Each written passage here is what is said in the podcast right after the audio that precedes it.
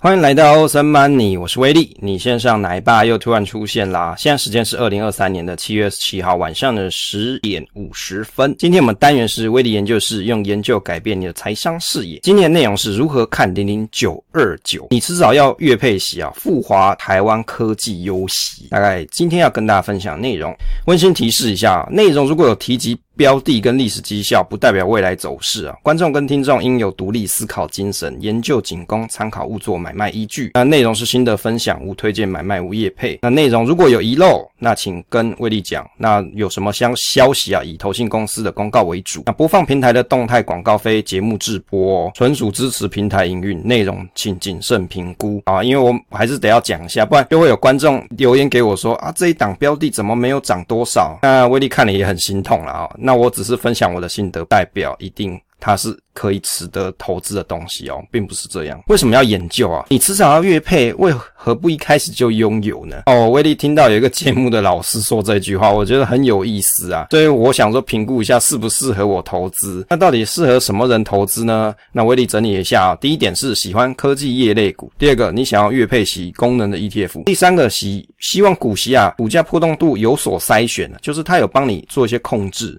基本资料的部分啊，原则上它是追随着台湾指数公司特选台湾上市上柜科技优息指数这档指数。其实大家常常有一些疑问啊，补充说明。如果你很想知道一档 ETF 它到底是属于什么类别？哦，是市值类型的吗？投策略型的吗？其他类型的吗？请参考台湾指数公司。那如果说你今天所看的 ETF，它所追随的指数啊，所所追踪的指数不是台湾指数公司，那请去看它本来发行的单位，他们都会有定义。好，那挂牌日期是在二零二三年的六月九号。基金的净值目前呢，在七月二十四号看的时候是一百八十三亿啊，已经有到百亿的规模。那内容里面就有上市柜的电子股。那它会通过几个点：市值啊、股价波动、股息以及稳定度、长短期的本益乖离以及财务指标筛选，用股息殖利率去选出四十档标的做权重分配。特色就是科技业公司当中股息表现好的公司。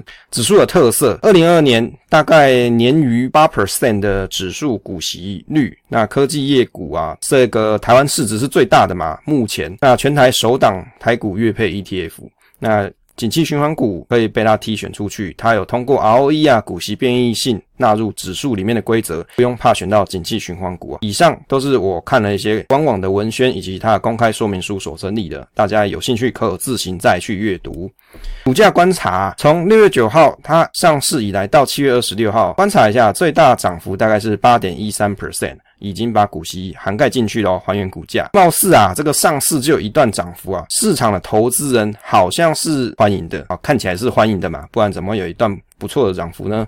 指标筛选的部分，它里面有经过一些流动性筛选的，以还原日的报酬率去计算指数的平滑波动度。属前九十 percent 低，以及三年平均股息殖利率属前九十 percent 高，以及近五年现金股利变异系数属前九十 percent 低。啊，讲了这个长长的，其实重点就是它是用还原股价指数波动度，它去做这个筛选，是希望波动度是低的，股息殖利率希望高的，现金股利差异性低。啊，大概就有这些内容。指标筛选的部分啊，是以近五年的平均本益比以及最近三个月平均本益比的差额数前九十 percent 高啊。听完大概也晕倒了哦，到底是什么意思啊？其实威力对他的这一点是有一些。质疑的跟疑问的，但是我在网络上没有找到比较好的答案。本一笔的部分，当然就是股价跟美股盈余，字面上解读就是希望筛选长短期差异比较大的个股。呃，参考新闻说明是希望可以筛选掉估值过高的股票啊，但是我觉得他这句话是很有。意思很有争议啊。其实就我的理解，本益比近期与长期偏差较多，投资人对个股的营运期望啊，通常是比较高的，所以股价表现相对比较好一点。反而跟他所写的希望筛掉估值过高这件事，好像不怎么样子的。和啊，大家如果你看了这一句说明书上的话，你也可以跟威利分享你自己的见解。但最准，我认为是寄信去问复华投信，我是看他怎么回答啦。啊，这个我觉得都是投资人的权益，你可以去写信问他。再来是连续三年股东权益报酬率为正值啊，这一点就是指说 ROE 表现良好，为股东创造权益。排序的方式是以股息值利率递减排序，选排名前四十名的股票。那股息值利率就是用最近一年的现金股利啊，除以截止日的收盘价，那一一年度里面啊，如果现金股利在截止日当下没有公布的话，就会用近一年度的每股盈余乘上近三年的现金股利的发放率去做平均值的预估啊。也就是说，如果它的资料还没有到截止日的时候，还没有齐全的时候，它会有另外一种方式，就是用每股盈余再乘上近三年的现金股利发放率来去做计算。权重计算的部分，股息殖利率加权，那个别成分股的权重上限是十 percent，那另外就是不得超过有一个指标，它定了一个指标，不能超过这个指标的五倍，也就是自由流动市值的占比，再加上近三个月平均成交量金额的占比，相加之后除以二。简单来说啊，就是权重上限有做一个卡关啦，避免单一个股独大哦。那这个上限就是十 percent。如果你很讨厌某一个标的，它非常的肥大，那我觉得它有帮你做这个筛选机制，就不会有类似像你买零零五零台积电这样将近一半的这个问题。成分股的部分，参考七月二十四号官网的成分股里面啊，大概都是电子产业公司嘛，因为一开始就跟你讲特色。其实看了一下，里面有哪些呢？像是力成啊、联发，还有广基啊、细创、新普。新普好像做电池的，我印象中。大连大就是大家都知道电子通路嘛，就像呃电子业的 Seven Eleven。那还有金源电子啊，还有新邦科技、中美细晶跟瑞仪光电啊，大概前面几档是这个啦。然后给大家做参考。配息的观察，七月十九号的时候配了零点一一啊，年化配息率是七点九五 percent。这个年化配息率是威力参考网站上还有一些新英文媒体所写的。那有些网友他会计算成怎么算呢？零点一一乘十二等于一点三二元。如果用七月二十七号的股价十六点三二元来计算的话，一点三二除以十六点三二等于八点零八 percent。有这样好哦？保留意见，持续观察。指数的报酬比较，台湾指数公司其实有做回测，是从二零一八年的七月二十五号到二零二三年七月二十四号。这上面的报酬指数呢，其实看起来啊，特选台湾啊优息高股息啊啊，威力打错字了，是一百三十七。台湾高股息指数是一百三，台湾五十指数是一零五。所以相较起来，这一档指数的表现啊是比较好一些的。理论上，你投资这个指数的人看中的是配息，报酬不应该是第一优先，但是还是做一个比较。从结果看起来啊，台湾五十指数跟台湾高股息指。指数看起来没有这档指数表现来得好哦，是没有比较好的。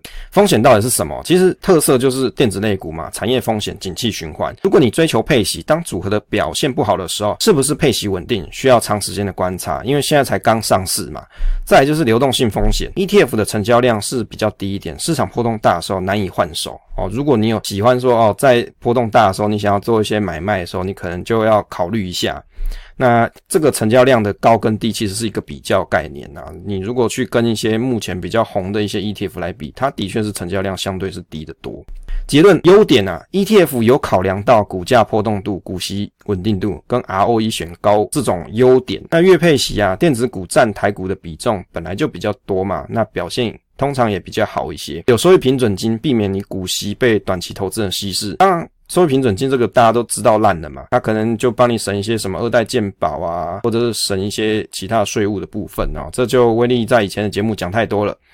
缺点，每个月配息啊，这稳定度有待时间检视啊。一年筛选一次哦，哦，重点是一年只筛选一次，代表什么？追标的的速度比较慢，但是就是省内扣费。这个问题是好，也这个现象啦，它可能是好事也是坏事。好事当然是省内扣费嘛，但是坏事就是它要去追踪这些标的比较慢。你有时候你就会觉得说，哎，怎么不照你的这个指数筛选规则，赶快去追这些标的呢？那因为它就设定一一年筛选一次，所以就是比较慢。再来就是未来呢，我可能会评估说去实验看看啦，是不是如筛选公式的选股逻辑？那配息的频率比较适合鼓励新进的投资人看到。投资成果哦，这个很重要，因为有很多朋友在做投资的时候，其实他对未来没有信心，但是他当当下拿到现金股息，他会高兴，他就愿意再继续投资下去啊。以上这是威力研究的一些心得跟分享哈，不代表投资买卖依据，分享总是单纯的快乐，期待下次再见。